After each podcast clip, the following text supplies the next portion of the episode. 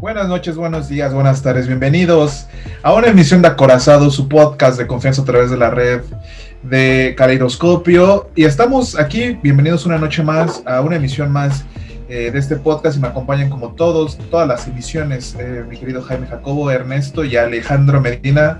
Alejandro Medina. Eh, así que bueno, preséntense amigos para, para iniciar con este despiporre. Hola chicos, muy buenas noches, bienvenidos a este segundo episodio del podcast. Espero que les haya gustado el pasado, este va a estar buenísimo. Ernesto. Hola, ¿qué tal a todos? Buenos días, buenas tardes o buenas noches. Un gusto como siempre estar aquí. Hola, buenas noches, buenos días, tardes a todos. Un gusto poder estar otra vez con ustedes y que nos estén escuchando. Regresamos con nuestro principal, Gran energía, Medina, gran energía. Y bueno, antes de iniciar, recuerden que estamos en el segundo episodio de la segunda temporada de, de, Acorazado a través de Calidoscopio. Y saben que es importante que eh, ustedes nos comenten qué piensan de esta temporada. ¿Les está gustando? ¿No les está gustando? ¿Qué creen que podemos cambiar? Ya saben, déjenos un comentario a través de nuestras redes sociales, arroba Calidoscopio en todos lados. Ahí búsquenos. Y bueno, para iniciar esta charla, vamos a empezar con el suceso histórico del día de hoy, 20 de enero. El día de hoy, pues bueno, eh, eh, Biden fue eh, galardonado y investido como el nuevo presidente de los Estados Unidos y bueno, ha causado un revuelo internacionalmente y como todos lo esperábamos, este, pues este Trump sale por la puerta de atrás, amigos. Ustedes cómo vieron todo esto que pasó. Es muy interesante que, o sea, en todo sentido, esta presidencia saliente haya hecho historia en todo sentido, o sea, en el positivo, negativo, donde lo busquemos. el gran ausente fue Trump, efectivamente. Hay, hubo un distanciamiento y si bien Trump eh, pues reconoció que hubo una transición de gobierno, él se va con su mente, claro, afirmando que hubo una controversia electoral, ¿no? En este sentido, pues al no estar él en la inauguración de Biden, tenemos que recordar un poco de historia. Trump hace historia en este sentido, uniéndose a John Adams, a John Quincy, eh, en 1829 a Andrew Johnson y, eh, perdón, y se me olvidó un dato, John Adams en 1801. 1801, 1829, 1869 y 2020 son los años en los que los presidentes no han atendido las inauguraciones de, sus de los siguientes presidentes. O sea, pasaron 200 años, dos siglos para que alguien se atreviera a no asistir a la eh, a la, y al, ¿cómo se dice? La sucesión de gobierno, a la sucesión de poder. Pasaron dos siglos y creo que eso habla mucho también de lo que hace Trump. Eh, también esperó dos siglos eh, a, a, realzar el racismo en toda la población de Estados Unidos. Pero bueno, ¿tú qué piensas, Jaime Mario? Que te veo este, una mirada inquisitiva para un comentario picante en esta. No, no, no, no, no. A mí me molesta mucho la, el pro-trumpismo que tiene Ernesto ante estas situaciones, pero Oh, ¿qué pasó? pues la verdad es que sí. Fake news. La verdad es que sí. Eh, Donald Trump ha sido un presidente que es histórico. Yo estaba viendo las redes sociales en la mañana y pensaba, es increíble que, que Donald Trump haya sido presidente. O sea, ya acabó y lo veo uno tan bizarro. Estaba viendo cómo cuando se fue en el avión hacia Miami sonó My Way de Frank Sinatra, hacía todo volumen, y cuando se despidió de, de todo sonó Macho Man de Village People. O sea, como que todo era muy espectacular en Donald Trump, todo era muy espectacular. Y la salida no podía ser de otra manera. Se fue como vivió, como dicen por ahí. Murió como vivió, en, el, en el mame. Eso se me hizo muy simbólico. O sea, de repente ves, ves despegando el avión ya saliendo de Washington y aparte, como que estaba como que muy medido para el momento en el que el avión saliera. La última frase de My Way, I did it my way. Es como de, ay cabrón. O sea, todo lo hizo como quiso. Los reptilianos, amigo. Sí. Y, creo que aquí un punto, y creo que Ernest este, estará de acuerdo conmigo, es ver cómo vas a adaptar y a interpretar el discurso que da Biden, que creo que es muy eh, certero al decir que no hay tiempo de corregir lo que se, se hizo en cuatro años. Eh, y leía en un artículo de, me parece que era de The Guardian, que puede que, que, Trump ya se haya ido, pero hay una generación entera de norteamericanos que neta están comprometidos con lo que, con lo que él representaba, ¿no? Y creo que es un problema que pues, quizá Biden, perdón, es lo que más quiere atacar en ese momento. Y vamos a ver en el plano internacional que nos pueda dar una fotografía más amplia, Ernest, qué, qué es lo que va a pasar, ¿no? Pues sí, de entrada, eh, Biden entra con este discurso en la inauguración con el, plan de unificar. Es muy importante que hacen mucho, ahonda mucho su narrativa en decir vamos a unificarnos, vamos a, resolver las cosas unidos, nosotros vamos a poder salir adelante de este problema. Y ciertamente va a haber un cambio de forma y de fondo en cómo se están haciendo las cosas. Eh, lo más representativo a nivel México podríamos considerar que fue la cancelación inmediata del, del muro que estaba promoviendo Donald Trump. Ese es, lo más importante a cuestión con México. Igual el, el, apoyo a los Dreamers otra vez regresa, se acabó este, este programa de, de protocolo de protección al migrante y pues otra vez empieza esta nueva idea, ¿no? Donde pues sí, la migración se tiene que recibir o se tiene que procurar. Eh, exactamente. Regresan otros puntos importantes que también Trump deja, que son retos para la administración Biden. Rescato tres que son interesantes. El primero, el asunto con Cuba. Antes de que se fuera Trump, él declaró que Cuba era un patrocinador del terrorismo. Mike Pompeo por ahí aprovechó el, eh, las acciones para establecer una narrativa donde se vincula Cuba con Venezuela, ambos países siendo promotores ¿no? del terrorismo y pues al retornar esta idea se, se quebró la idea de que la, la, idea que tenía Obama en ese entonces de restablecer o, hacer un deshielo de relaciones con La Habana, él había sacado a Cuba de esta lista del 2015 y Cuba estaba en esta lista desde el 82. Entonces, nuevamente regresa a esta clasificación y va a ser un proceso de meses que el Departamento de Estado va a tener que estar revisando para que pueda haber un, un, acercamiento con los cubanos y pues reparar, por así decirlo, eh, lo que aconteció durante la administración Trump. Otro ejemplo muy importante aquí en lo internacional, eh, el, el, asunto de Taiwán. Es, sabemos que la relación entre Estados Unidos y China es muy delicada, tanto en lo comercial como en lo político. Y bueno, en este caso, Taiwán es otro de esos temas delicados contra Beijing la administración Trump en su momento promovió el contacto, en, el contrato, las comunicaciones entre diplomáticos taiwaneses y estadounidenses. Es importante aclarar que no existen relaciones formales entre estos dos países. Sin embargo, el hecho de que haya un acercamiento em, permite a los analistas políticos y naturalmente a los políticos identificar que existe una intención y que existe un propósito. Estados Unidos en la administración de Trump consiguió la venta de que Estados Unidos promoviera la venta de armas a Taipei. Y esto, pues, evidentemente, armar a tu rival político para, para lo que es China, la República Popular China, pues es una medida que, les, que amenaza de forma tajante los intereses que tiene sobre esta región. Es, es también otro tema porque, pues, si bien sabemos, China continental, la República Popular China, está detentando control total y Taiwán ha sido uno de sus puntos de resistencia históricos. Es una crisis de, los misiles, pero a las afueras de China, ¿no? Prácticamente, porque recordemos que todavía sigue muy, este, quizá por la pandemia paró mucho, pero eh, algo que era muy constante era las manifestaciones en Hong Kong justamente en contra de, eh, la intervención china, como ellos lo llaman en, su sociedad o en su ciudad. Y creo que toda esta parte del sudeste asiático sigue pues, siendo una parte muy delicada. Y al final también, este, como, como dice Ernest, ¿no? es curioso ver cómo eh, Trump pone o califica de terroristas a países como Venezuela y Cuba que tienen este modelo mucho más apegado al socialismo.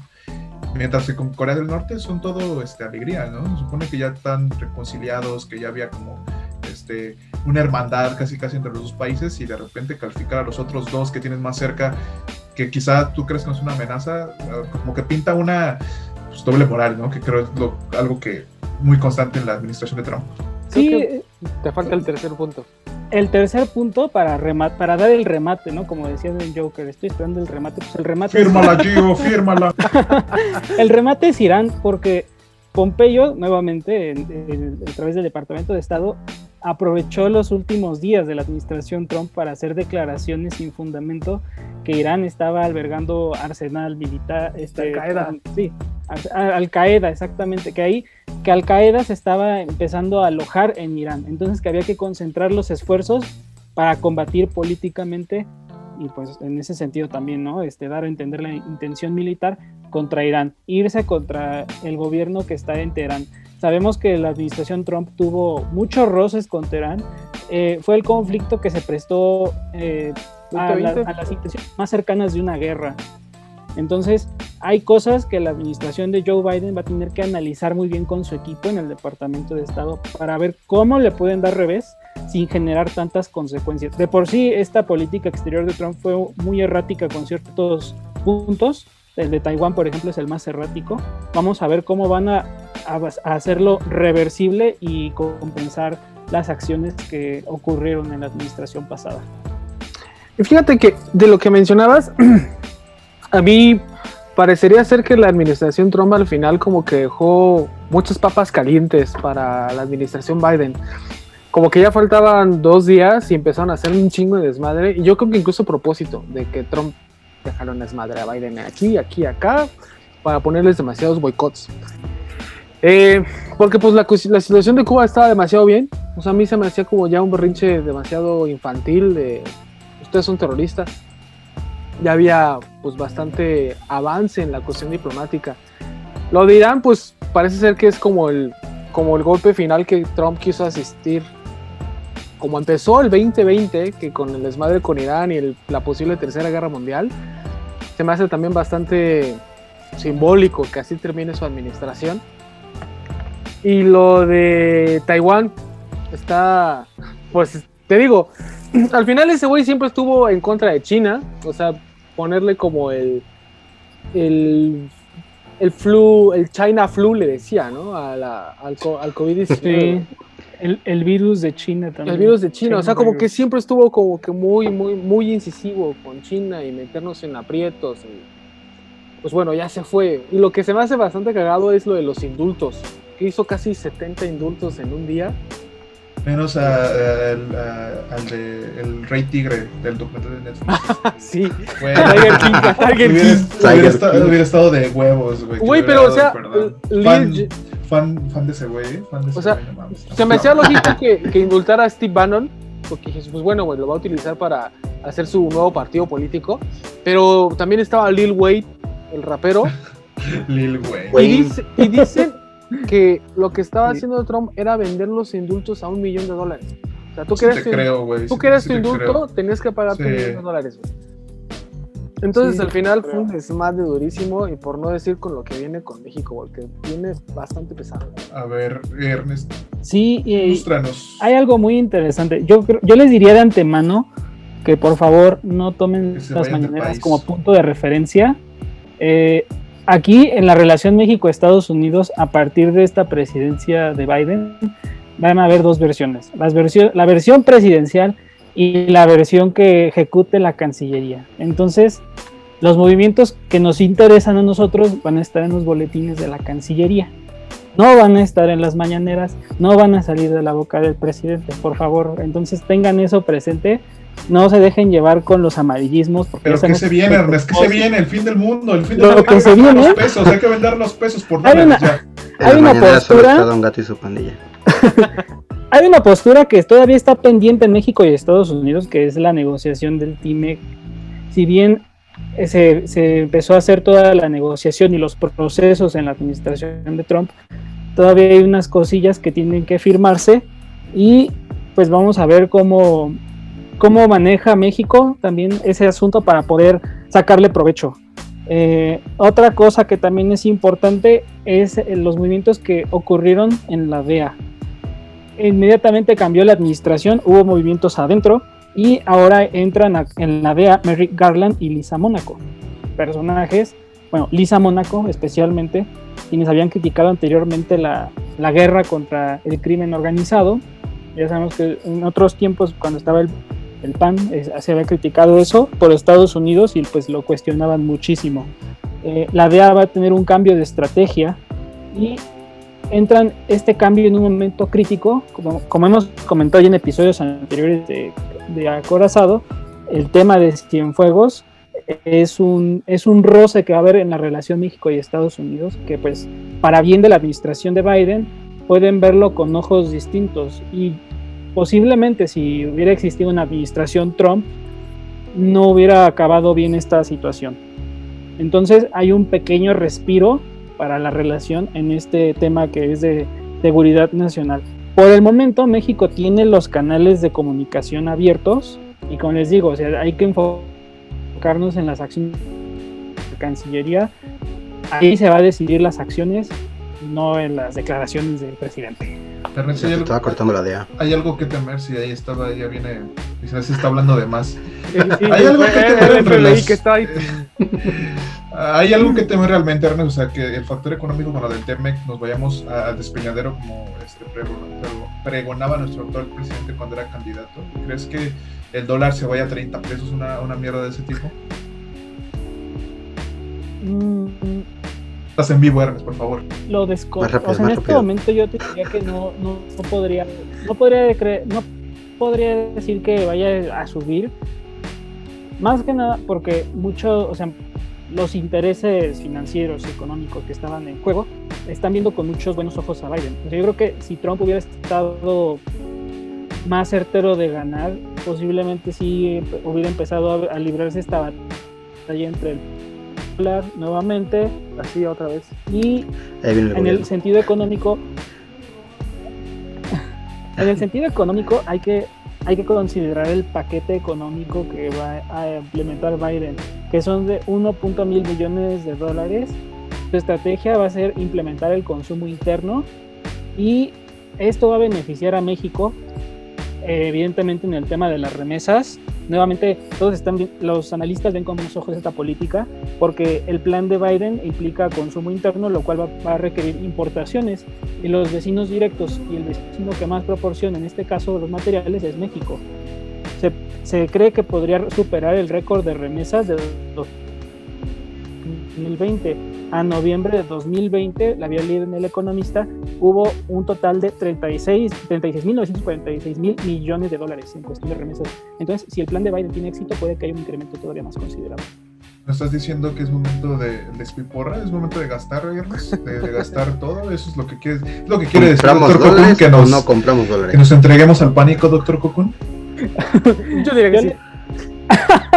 Muy bien. Pero bueno, para ir cerrando el tema de Trump, eh, creo que ha dado una, una pintura este, muy completa de lo que se nos aproxima. Quizá, en las, como dice, en las próximas semanas hay que tener en cuenta bastante, tener en cuenta lo que diga este, la Cancillería estadounidense y más importante, como, como bien dijo Ernest, no hacer caso a lo que diga nuestro presidente, porque para él todo está bien con Estados Unidos y pues en una de esas todo se va a poner mal de un momento a otro. Eh, y, ot- y otra cosa que creo que llamó mucho la atención el día de hoy en esta ceremonia de, inves- de investidura del señor este, eh, Biden fue eh, pues los invitados que tuvo, ¿no? Hubo desde Jennifer López hasta Lady Gaga con un pajarote de- de- de- enorme en el pecho. Los Juegos del Hambre. Eh, así que bueno, este, creo que eso da mucho a entender quién, quién persigue la agenda de Trump, que los artistas pop en su gran mayoría este, no, la may- no- no querían estar con Trump y esta vez que regresa el bien a la Casa Blanca, pues ya hay como este, una seguridad de tener una postura política que no te vaya a generar ningún tipo de crítica, ¿no? Así que bueno, ustedes cómo ven esto y creo que también muchos boomers, ¿no? Hay que tener en cuenta que este, mucha Jacobo. gente que ya te dice que eso, eso en mis tiempos todo era mejor. Pues en mis tiempos estaba mejor. Yo me acuerdo que. ¿Te, acu- te acuerdas cuando, cuando estaba terminando la administración Obama que estaban. la- hacía las noches como de gala- galardones y invitaba a los Fighters, invitaba al. Ah, sí. Claro, Que Dave Grohl cantando Band on the Run, ¿no? Ajá. Con la banda de Paul. Y, Mejor que Paul. Continúa, amigo. y entonces se, llega la administración Biden y ninguno, ninguno quiere colaborar musicalmente con él. Y si te fijas, tuvimos como cuatro años de que ningún artista como que estaba ahí. Ni los patriotas de Inglaterra fueron a recibir a, a, a- a A saludar al presidente, ¿no? Sí. No, o sea, después de que lo ganaron el Super Bowl pasado, ¿no? No fueron a, a, la, a la visita a la Casa Blanca. Y de hecho, Trump quiso galardonar a Bill Belichick y Belichick le dijo no gracias. Es que, Cuando Belichick se ve que es racista, pero a más no poder, ¿no? Imagínate, creo que hasta en la, hasta la basura se separa, por lo visto. Exactamente. Exactamente. Y, por favor. Y es que en este tema igual, o sea, los artistas que pues promovían a Trump, pues no los... No, o lo, obvio, tenían de dos, o los ignoraban o los cancelaban, ¿no? Un ejemplo de un ignorado, pues ahí está Gerald Casal, que pues ustedes me dirán, pues ¿quién es ese cuate? Y yo les digo, ah, pues si se acuerdan de Whip It de Divo, pues era un integrante de Divo, un ex Divo que en una entrevista que tuvo hace unos años, él decía que él, apoyaba ¿no? a, Trump. Y siempre fue, este personaje, Casal, siempre fue recordado por esas posturas extrañas que tenía. Él cuando se casó y su pastel puso a las Torres Gemelas. Eh, entonces, es ¿Lo derrumbó, amigo? Es un personaje muy, muy raro, muy controversial y esta opinión simplemente alimenta al personaje, ¿no? Que, que, representaba en su momento. Ah, o en el otro extremo, a Ariel Pink, que también quedó cancelado porque estuvo presente en los disturbios del Capitolio. Claro.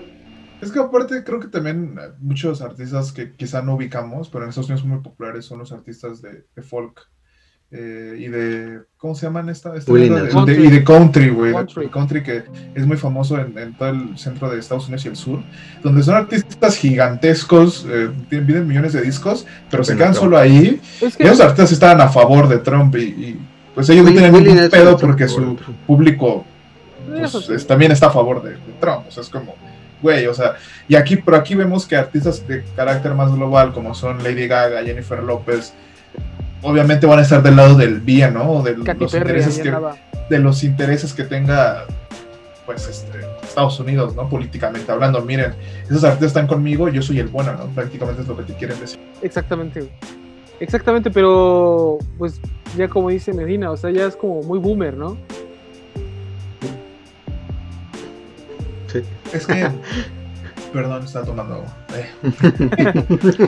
es que al final de cuentas también te hace sentido que, o sea, yo, eh, este Biden tiene, ¿cuántos? ¿80 años ya? 79 va a cumplir 80. O sea, está casi los 80 años.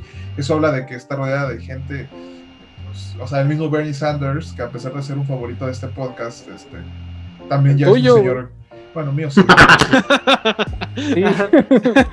o sea, y hay que, o sea, no hay como un artista nuevo que digas, ah, no manches. O sea, creo que también es, es bastante palpable que los artistas nuevos, o, sea, creo que quieren estar lo más lejos de la política porque una o no les gusta, no les interesa, o dos piensan que es un cagadero, ¿no? O las dos juntas. Y al final de cuentas creo que eso nos lleva al siguiente punto de este podcast, lejos ya de la investidura de, de Biden, eh, de Biden y de toda esta cosa. Eh, hablar de artistas nuevos y, vamos a, esta vez vamos a la sección musical de Caleidoscopio, que aquí entra una cortina diciendo este acorazado musical pasaré en postproducción. Pero bueno, este, normalmente esta sección la tenemos al último, pero como este es un programa mucho más este, enfocado a la ñoñez, vamos a hablar de música primero antes de que nos salga acné en, el rostro. Eh, vamos a empezar hablando, o vamos a hablar, yo les quería recomendar para este punto dos, dos bandas. La primera es una banda mexicana, que eso no se la vieron venir. Este, una banda mexicana que se llama Le 1991. Es una banda de Aguascalientes que hace showgaze. Así como lo escuchan, hay gente en Aguascalientes que escucha showgaze. Eh, y es una banda muy, muy buena. Eh, acaban de sacar una canción, este, eh, No es muy tarde para salir, creo que se llama. Y es una de las propuestas que más me, en lo personal me han gustado de, alguna banda mexicana. Y creo que es, vale mucho la pena. Se llama Muy pronto para salir, disculpen ustedes. Y es una banda que vale muchísimo la pena que escuchen. Eh, la pueden escuchar eh, en Acorazado. Eh, en la Caleidoscopio habrá quizá un link para ver su nuevo video. Y pues hay que apoyar a, las bandas mexicanas que sí están haciendo cosas interesantes y que no están pues este, haciendo refritos de cosas que, pues, este, pues ya no, no ve a mano. Ah, esta, esta parte complementando, hay otra banda también que hace shoegaze de México que se llama Lasitud, se los recomiendo mucho. Shoegaze de desde Villahermosa, Tabasco. Sí, que no todo pasa en el DF, no todo pasa aquí ni en Monterrey, donde pues ya se, ve, que les gusta hacer como tribal o una cosa así, pero... ¿Qué te pasa, güey? ¿La avanzada? ah, no, yo hablaba recientemente, porque pues ya la avanzada tiene... 20 años ya. Tiene ya ya son abuelos también, creo que sí, es abuelo. hablando de boomers. Hablando de boomers. Y hablando de boomers, no, no, es cierto, vamos a hablar, y la otra recomendación que les quería hacer era de una, una banda británica que acaba de lanzar un nuevo disco. Eh, Monkey. Eh, no. Eso, me desmotivó, no, es cierto. Aquí somos Pro Arctic Monkeys, no se preocupen. Eh, pero no, quería hablar de una banda nueva que está haciendo cosas interesantes que se llama Shame. Eh, esos chavos son del sur de Londres y el año, eh, hace dos años lanzaron su primer disco, Son for the Breeze. Y fue uno de los discos más chingones que, que, llegó en 2019. Y para 2021 han sacado su segundo disco que se llama Black Thank Pink, producido justamente, Medina, ¿por quién crees tú? El productor de los Arctic Monkeys, este, el que hizo ¿cómo se llama? Eh, el que hizo no me acuerdo. Eh, se llama... ¿El de no es Josh? ¿No fue Josh, Josh también? Josh Home. no, James Ford. Ahí, ¿no? no, no, Josh Home este, produjo Josh Home estuvo el, el Humbug. Humbug. Ajá. No, se llama James Ford. James, Ford fue el que produjo el último disco de Ah, James Ford. Como el coche, sí, yo me acuerdo. Y también produjo este el último disco de Shame, el Black Como el coche, güey. Creo que el fundador de Ford se llama James Ford, ¿no? Perdón, amigo, soy chavito. James Ford, sí, también produjo el disco Mix of the Near Future de los Claxons. Exacto, hizo, ha tenido mucho, ha colaborado con muchas bandas muy chingonas. Este, incluso también con el, el este, la pareja casi homosexual de Alex Turner, Miles Kane. Eh, pero bueno, él produjo este. Nada en contra de las relaciones homosexuales, hay que aceptarlo. Solamente quiero que quede eso apuntado. Este podcast no es homófobo. Eh, quizás sea machista gracias a Medina, pero no. eh, ¿Cómo? a ver, aquí en el podcast tú eres el machista y el racista. Ajá, efectivamente. ¿Cómo lo enseñaste, amigo? Aprendí del mejor. Aprendí del mejor. Pero bueno, este Shane lanzó Black Thank Pink, eh, ha sacado varios sencillos durante el final del año pasado, sacó eh, mi canción favorita del disco, que se llama Snow Day. Eh, y una de las una de las principales virtudes que tiene el disco es que justamente mientras este, este como, no sé, diálogo o conversación sobre si el rock está vivo o está muerto. Eh, hay bandas que están haciendo este, tipo de discos que neta dicen, creo que el único problema es que los boomers siguen acaparando el spotlight cuando hay gente de esta calidad que está haciendo discos. El año pasado fue Fontaines DC, que es creo una de las mejores bandas que hay en el mundo, sin ningún pedo, de salud medina. Gracias amigo. También está eh, eh, Idols, que es, o sea, son bandas que se están basando en el punk y eso me da mucho gusto. Que haya bandas que ya saben como de, de esta onda del indie y estas mierdas y que ahora están haciendo cosas mucho más interesantes. Y creo que eh, cuando la gente se pregunta si no hay, que el rock ya está muerto, creo que hay que decirles que hay bandas como Black Midi, como Idols, como Shame, Fontaines DC, que están haciendo cosas bien chingonas. Y si uno de ustedes no lo quiere perder, escúchenlo, vayan al Spotify, eh, pongan Shame y van a escuchar quizá uno de los mejores discos que vamos a tener en el año. Y pues una recomendación más de, de, acorazado para, para que ustedes lo escuchen y se deleiten sus oídos. Eh, y bueno, ese fue mi monólogo por este podcast, ese fue mi stand-up, porque pues aquí yo hablo de música, eh, que, porque estos este, pues, muertos no saben nada. Aquí este, Jacoba está escuchando, pues no se está escuchando a Quiero Club todavía. Ah, escucha Quiero eh, Club. Está escuchando a Roger Waters, su, su reversión de la nueva de de Pink Floyd y pues Medina, pues a ver. los Arctic Monkeys. A mí a todos le gustan los Arctic, entonces escucha este Homebook y llora, es como que, ah, no. Pues, por ti, hermano. Pero bueno, después de esa, este, ese, ese, último mal comentario, eh, proseguimos con un tema más en el podcast, eh, que es justamente les advertimos que se venía la parte ñoña y con parte ñoña nos, referimos a todo lo que relacionado con Marvel y los cómics que Alex Medina nos va a platicar ahora sí con mucho ánimo, pero antes quizá en lo que sigue va a haber spoilers, gente, así que si no se quieren spoiler, adelanten unos 10 minutos al podcast. No lo vieron venir. Duro, duro, duro, duro. Güey, te mamaste con el spoiler, güey. Muy duro. No, no, no, no es spoiler, amigo. Bueno, hablando del spoiler, se viene un spoiler así enorme, enorme, enorme, enorme para la serie de WandaVision, que yo creo que ya se veía venir desde hace mucho tiempo, pero no estaba confirmado, así como todos los rumores de las películas de Spider-Man. Que será el regreso de Quicksilver, así es, no lo vieron venir porque no será ese Quicksilver, será el de Ivan Peters este Quicksilver de los X-Men que tal vez pueda unir la serie de. el que sí sirve. El que sí sirve, el que sí tiene poderes. El que el que sí corre. El que es más rápido que una bala que te podría matar. Oh, no, no, no vi venir eso en el era de Ultron. No lo vi venir. el, que derrotó todo el ejército, a todos los soldados que mantenía a Magneto encerrado, ese Quicksilver. El hijo de Magneto, el verdadero hijo de Magneto. Volvería para la serie de. Ahí pon, pone su carilla ahí. Volvería para esta serie de, Disney Plus que están haciendo su universo. Eh, aparte fuera del cine. que yo creo que ya, ya no tienen mucho que aportar al cine. Lo estarán haciendo en series. Ya no tienen mucho que aportar, amigo. Es que supone que WandaVision va a ir implicada con el nuevo universo cinematográfico. ajá. Sí, pero ya después de eso, ya Marvel ya qué más tiene. Nada más va a ser como... Los nuevos Avengers. ¿De Kamala. si te Marvel. A poner, si te vas a poner tono, no hablemos, por favor. Pues, también viene el nuevo este, Black Panther, ¿no? También eh, se viene. Sí, sí, sí, se viene la nueva de Black Panther, pero quién sabe todavía cómo. Pues, ¿quién, van a ¿Quién van a dejar? Porque recuerdo que a la, a la que hizo de la hermana de Black Panther, a la actriz, no me acuerdo de su nombre, la verdad. La hubo comentarios. De no, no. La tacharon de Medina, sí, su comentario. La, tacharon por lo del COVID, por el cubrebocas y la vacuna. ¿De ignorante? La tacharon de, ignorante. Amigo, yo, yo uso mi... Una antivacuna. Una antivacuna. Marvel dijo, we don't do that here. Exacto, exacto. Lo más probable es que busquen... Bueno, esa, esa película creo que tiene mucho fallo todavía porque creo que hay un actor que también no lo quieren para la, la película. Pero bueno, ese es otro tema. Otro tema aparte. Estamos hablando de WandaVision. eh, no sé, amigo, ¿tú qué opinas de esto, Jaime? Te veo muy. No, no, no. A mí WandaVision me gustó, pero me asustó. ¿Sabes a lo que me refiero? O sea... Sí, claro. Exacto, exacto.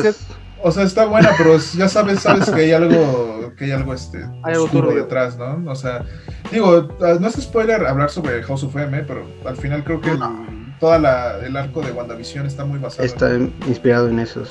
Así que pues este, quizá, spoiler alert, este, WandaVision está huyendo de su realidad para poder estar con Vision, lo cual no nos sorprendería. Eh, pero pues hay algo más este, extraño en todo esto. Que lo más probable es que ese Vision no es el que vimos en el cine. Exacto, es como el de otra, otro universo, ¿no? Prácticamente. es otro Vision de otro universo. exacto. Y se, y, se supone que si te basas como en los cómics, aquí lo que va a hacer Wanda es, viste, hay mucho spoiler aquí, chicos, así que no se sorprenden de lo que estamos hablando. Ah, ya sale la serie, la vieron. Eh, viste que al final. viste que al, hace cinco años. viste que al, segundo, al final del segundo episodio Wanda ya está embarazada. Ajá. Por arte de magia. Y Wanda va a tener hijos. ¿Jesús? un momento, un momento. Wanda Vision. Wanda, Wanda va, a tener un, va a tener unos gemelos. Un visioncito. Que van a ser las, las piedras de Mephisto. Exacto, Mephisto. Entonces vienen como. Yo pensé que los hermanos Corioto, dije, oh. oh. Mira, si traen a Mephisto, lo, más probable es que deberían de traerse a Ghost Rider. Eso es lo que va a pasar, lo más seguro, güey. Que, que por Nicolas Cage regresa, ¿eh? Se integra no, Nicolas Cage. No, dime que sí. No creo que sea Nicolas Cage, pero es muy seguro que vayan a retomar varias cosas que, que va a ser Cuatro Fantásticos, que va a ser. Pues en la serie, en la de Agentes de Shield hay un Ghost Rider es horrible, pero hay un Ghost Rider. Entonces sí creo que, está conectada. que lo que va a hacer WandaVision es como conciliar todo lo que estaba antes de Marvel. Simplemente está el ejemplo de Quicksilver. Y viene un universo muy bueno. Yo, yo creo, le tengo mucha fe a WandaVision. Y según el director, los últimos tres episodios van a ser un cagadero. O sea, cagadero. a ver dentro de van a ser, en pocas palabras, un flashpoint. Una copia de DC, como siempre lo ha hecho. No, porque los, los cómics de Mephisto son de los 60 también. no, lo sé, amigo, lo sé. O sea, que la gente sea ignorante. Aquí somos por Marvel, que, DC. Que DC lo, que quería buscar Medina es detonar tu ira. lo que busco es, es hablar de ahora de DC. Aquí viene Batman y Flash. Por eso traen las camisetas los hermanos Corioto, así que bueno, ahí, ahí se las dejamos, les dejamos el podcast para que ellos diserten sobre Flashpoint. Tendría que llegar al cine el próximo año. Bueno, no iba a hablar de Flashpoint, amigo, iba a hablar de, de Batman, de la serie animada. Batman, ya, me, vale ver. Desmonetizado el podcast, gracias. Y yo iba a decir que Pepsi nos patrocinara, pero olvídalo. Topo Chico nos patrocinará. Que te topo el chico, que te topo el chico. No, ya, ya no dimos desmonetizado aquí. Necesitamos vender con risas. ¿Cómo crees que se ha monetizado el stand-up? Siendo respetuoso, ¿no? Prosigue Medina Batman, Bueno, regresando a Batman, HBO Max, esta plataforma de Warner, la única que yo creo que va a tener buenas este, cosas en lugar del cine, quiere traer de regreso a la serie animada, esa serie que veías de niño eh, en las mañanas comiendo tu cereal, de Batman, el más oscuro que haya habido en una serie. El mejor Batman. el mejor Batman, obviamente, con la voz de Kevin Conroy y de Mark, se me fue el nombre. Mark Hamill. Mark Hamill, como el Joker. Como Joker. Joker, Joker. De hecho, en esta serie fue la serie que introdujo a Harley Quinn. Antes de esta serie no había una Harley Quinn. Esta serie creó a Harley Quinn. A partir de esta serie ya hay muchas Harley Quinns. No fue en todos lados. Aquí sí fue este canon, se, se, volvió canónico después de la serie. Sí, después de esta serie encuentras una Harley Quinn en la calle, encuentras una Harley Quinn en Halloween. Como en todos lados. Flowers, ¿no? Como Ramona. claro. Machista otra vez Medina, pero bueno, ya no me ¿Por qué? Dale, Medina, dale, dale, dale, dale, más bien, más bien. Bueno, y hablando de esta serie, estaría bueno que trajeran este soundtrack, que aparte de la serie, creo que fue algo muy característico. La de Daniel Fan, ¿no? Daniel Elfman. Ernesto, ¿qué ¿Hay algo que no haga bien? ¿Comentar algo acerca de eso? no, o sea, digo, o sea, aparte de, por ejemplo, no el intro de los Simpsons. Aparte de su chingonería, dice. Boingo en los un genio, o sea, o sea, él se rifó scores muy interesantes y Batman es un gran ejemplo de trabajo de este artista. Exacto, o sea, la serie no nada más fue la historia, la animación, sino la música influyó mucho en esta en este éxito. Que por una parte no me gustaría que regresara a la serie porque la cerraron muy bien. Quién sabe qué vayan a hacer si la traen de regreso. Pero es un reboot, ¿no? Supongo que van a hacer todo desde el inicio. Andan diciendo que puede ser un reboot o puede ser una continuación. Todo depende de qué suerte de animación lo tenga, ¿no? Es que supone que la continuación de esa serie era Batman del futuro, ¿no? Sí, es que esa serie la, la cual era muy buena, ¿eh? Batman del futuro también está muy chido. Que hablando de Batman del futuro, ya, este, viene, una película de Batman del futuro. Pero el actor de Batman del futuro no me gusta, güey. ¿Quién era este pinche morro? El Batman. Ah, este, están, están entre Timo, Timothy. ¿Qué? Ajá, el de. Chamalet, Chamalet. by Your Name y el de. También Kinko, ¿no? Una cosa se llamaba. Güey, no, es que ese güey no. O sea, en Call by Your Name es muy bueno, pero ese güey no lo veo como Batman del futuro. No, como. A mí me cuesta trabajo visualizarlo así. Pues no, yo tampoco lo veo como Batman del futuro. Pero bueno, ahí ese es otro tema. Este Volviendo a las... Ajá. ¿Este trabajo de Batman va a manejar la animación de Bruce Timm? Híjole. Es que no han confirmado muy bien si van a volver todos. Confirmaron que van a regresar la serie a la plataforma de HBO Max porque quieren explotar todo lo que puedan ahí en esa plataforma, pero no han confirmado si va a regresar la animación. Que yo supongo que deberían de, porque si no, pues ¿Para qué? ¿Para qué? Ajá. Sería mejor hacer otra serie. Oye, amigo, y una pregunta. ¿Qué, qué fue de. Porque no lo hemos hablado. ¿Qué fue de la película de Batman que tenía el, el vampiro este, güey? El Pattinson. el, Pattinson. La película de Batman que tiene un vampiro. ¿Cuál, amigo? La, está Robert Pattinson que, ves que, que tiene un murciélago. ¿Cuál será? ¿Cuál será? ¿Ves que Robert Pattinson va a ser Batman? ¿Qué pasó con esa película? Esa película todavía está en grabaciones, hasta donde yo sé.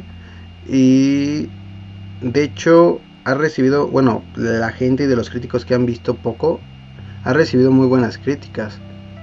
No estoy completamente seguro, porque no, no veo todavía a Pattinson como Batman, pero actualmente, si viste la del faro, sí, sí, sí. podrás saber que Pattinson es un actor es, es el nuevo DiCaprio, güey. Es buenísimo Robert Pattinson. ¿eh? Es, el efecto de DiCaprio. Es bueno como actor. Crepúsculo. Todos inician haciendo mierda, ¿no? Yo creo que todos inician. Tienen, todos tienen su, este, su Vietnam. Yo creo que. Crepúsculo, Crepúsculo no es malo. No mames. Vámonos ya. No mames, no mames. Neta, güey, no hay efecto, no creo que no hay CGI más pitero, güey. ¿Has visto los videos de un bote en, Instagram donde imita las actuaciones de Crepúsculo? Sí, güey. Ahí te demuestro que es mala esa película. Era un chascarrillo, chicos. Pero bueno, con eso Un chascarrillo boomer. Al final de la este, sección Medina, este, en la cual este, explota su eh, saca a relucir sus este, valores misóginos, este, machistas, hasta homófobos. Esto es lo que nos van a cancelar, amigo. Es lo que pasa cuando damos a Medina el poder en esta conversación. Pero bueno, con eso, llegaríamos, con eso llegaríamos al final de esta emisión eh, de Acorazado, eh, la segunda emisión de la segunda temporada, eh, llamada Scranton, Pensilvania.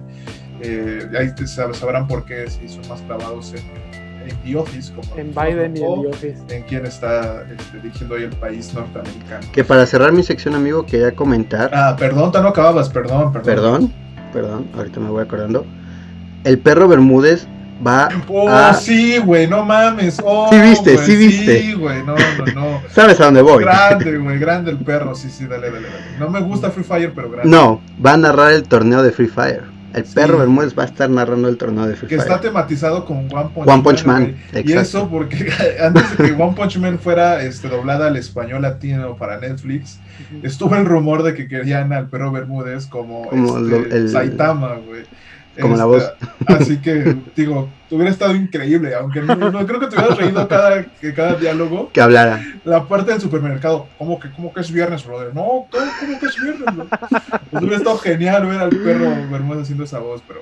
Bueno. Lo vas a ver narrando un partido, un torneo de Free Fire. Ajá, la vida te quita, te, te da unas y te quita otras, ¿no? Pero... A mí me dio mucha risa un meme que compartiste, güey, de, del perro Bermúdez, ¿qué? El de cuando estás en el baño, güey. Ah, claro. Ese meme, meme en este momento. Aquí. Está ocupado. Está ocupado. Aquí Pero bueno, bueno llegamos con, ese, con esa gran aportación de Medina, llegamos al final de Acorazado 2, este, Stanton, Pensilvania.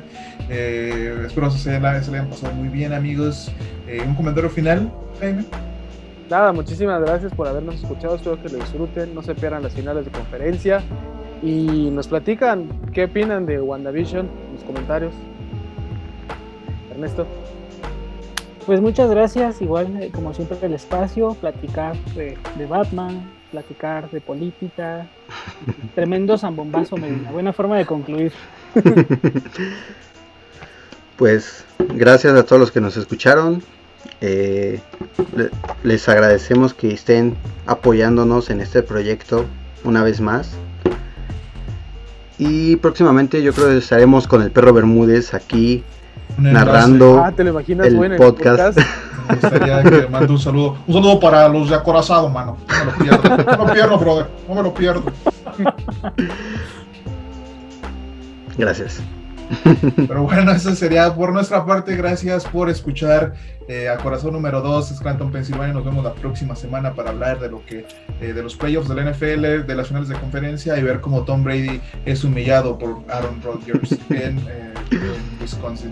Que tengan una excelente semana eh, y un excelente día. Muchas gracias por escucharnos y nos vemos en la siguiente emisión. Hasta luego. Hasta luego.